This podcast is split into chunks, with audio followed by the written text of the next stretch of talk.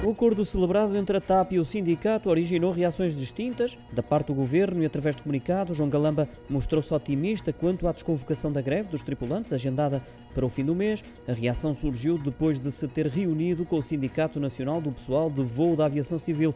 O atual Ministro das Infraestruturas está convicto que esse entendimento trará frutos no imediato, até porque a greve de sete dias causaria um grave dano à empresa, sublinhou ainda João Galamba. Já o Sindicato Nacional do Pessoal de Voo da Aviação Civil colocou algumas reservas quanto ao sucesso das negociações, uma vez que a proposta vai ser agora apresentada e votada em Assembleia Geral. O presidente da estrutura sindical, Ricardo Penarroia, referiu em declarações à SIC e RTP logo após a reunião, que é muito provável que os tripulantes mantenham o pré-aviso de greve entre 25 e 31 deste mês.